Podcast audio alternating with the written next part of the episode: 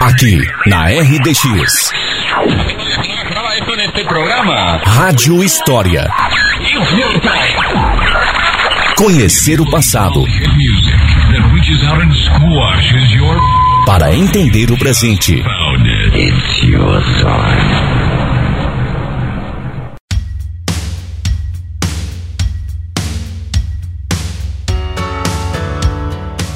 dia, ouvintes do Rádio História.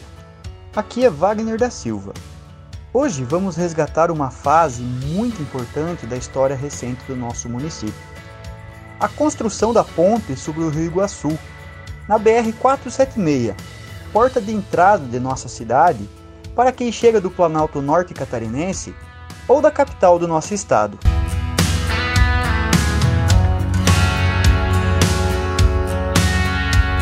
Antes da existência dessa ponte, o acesso à cidade se dava pelos vapores, ou então através de uma balsa que cruzava o rio, transportando pessoas e mercadorias que entravam e saíam do nosso perímetro urbano.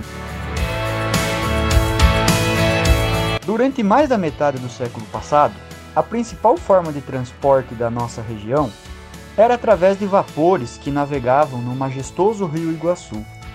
Porém, com a construção da ponte, abertura e pavimentação de novas rodovias, além do aumento da popularidade e acesso a carros e caminhões, aconteceu o declínio da navegação a vapor, tornando urgente a construção de um acesso adequado.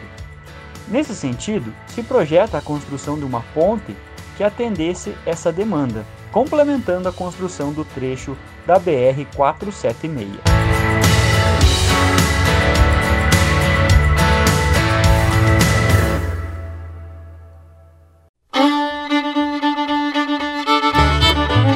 Construção da ponte iniciou em 1949.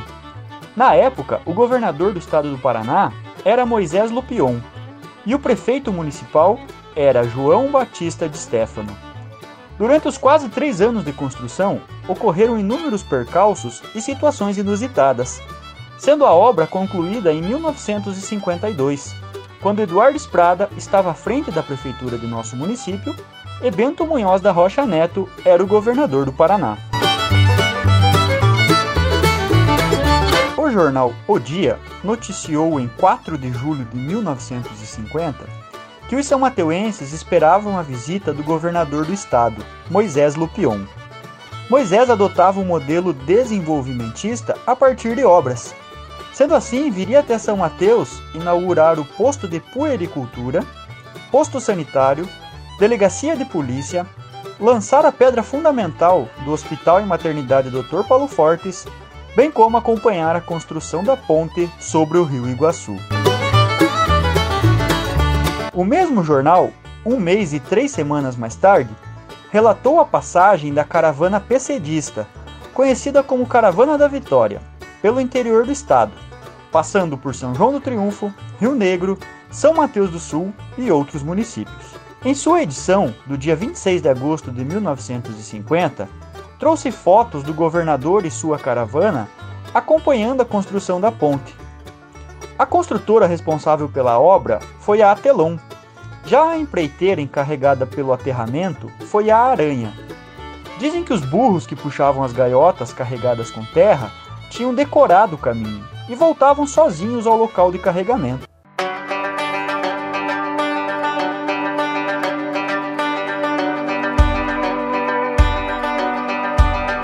Das barreiras naturais para a construção da ponte era a existência de um morro ao lado do rio. Utilizando-se dinamites explosivos, muitas vezes, durante as explosões, pedaços de rochas voavam e atingiam casas próximas. Várias vezes os trabalhadores precisaram trocar telhas das residências que quebravam com esse impacto. A ferragem utilizada na construção da ponte foi reaproveitada de uma estrada de ferro. Outro fato curioso é que no projeto original, a ponte deveria ser construída na localização onde hoje se encontra a Vila Americana. Porém, políticos da época convenceram o governador que a estrada deveria passar pelo centro da cidade. Houve ainda uma importante modificação urbana, pois para possibilitar o trajeto da estrada e a construção da ponte, foi preciso demolir a mansão do coronel João Gabriel Martins. Para evitar que os alagamentos do rio atingissem a ponte, ela foi construída numa altura elevada. Assim, a estrada tinha de ser aterrada para permitir o acesso. No entanto, esse mesmo aterro acabou atrasando a conclusão da obra. A pressão popular e política para a entrega da ponte já estava grande.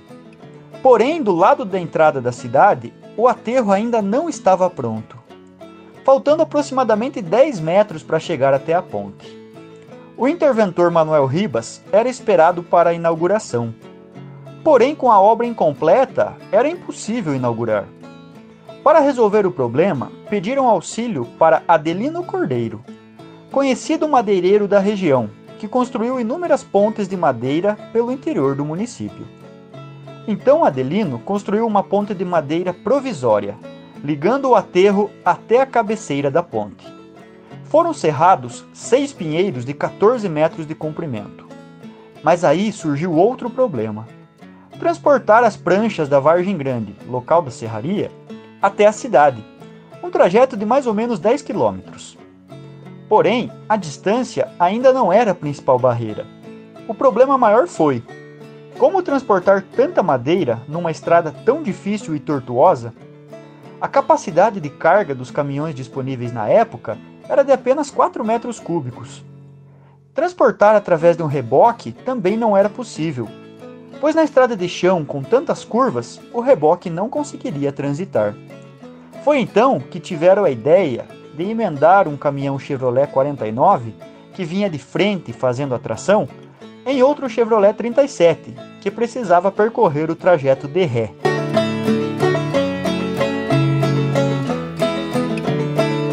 Fato mais curioso ainda é que o motorista do Chevrolet 37, aquele mesmo que veio de ré, era Manuel Cordeiro Filho, mais conhecido como Deco Cordeiro, que na época tinha apenas 15 anos. Unindo assim as duas carrocerias, através do sistema de arroxo por correntes, foi possível transportar toda a madeira necessária para a conclusão provisória da obra. Ao chegar na ponte, deixaram as toras no início do aterro, e um dos caminhões dotado de guincho passou pela balsa. Engataram um cabo de aço e içaram as toras até a cabeceira da ponte. Sendo assim, o interventor Manuel Ribas pôde entrar na cidade e inaugurar a obra. A primeira pessoa que atravessou a ponte foi o próprio Deco Cordeiro, aquele mesmo que trouxe o Chevrolet 37 de ré, já que depois do transporte ele entrou na cidade de São Mateus do Sul para comprar sorvete no comércio do seu Imo Wolf, que ficava perto da igreja matriz.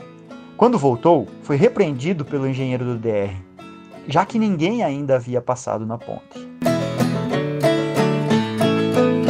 50 anos depois, a ponte passou por reformas e reestruturação, ganhando as características atuais. O aumento do tráfego de veículos e caminhões foi muito grande. A BR-476 e seu entroncamento é um dos mais importantes da região sul, necessitando então de seguidas reformas. Hoje, quando passamos pela ponte, muitas vezes não imaginamos toda a história que tem por trás de sua construção. E é assim com muitos locais, construções e objetos. Que tal passarmos a pensar mais nas histórias e curiosidades dos locais que convivemos e passamos?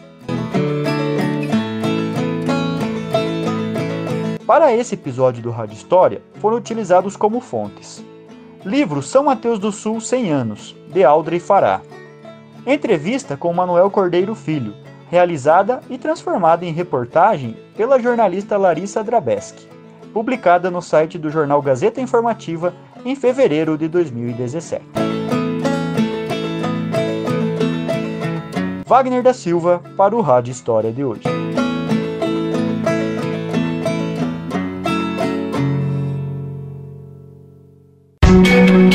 Para ouvir todos os episódios da Rádio História que já foram ao ar, acesse o Spotify e pesquise por Rádio História RDX FM.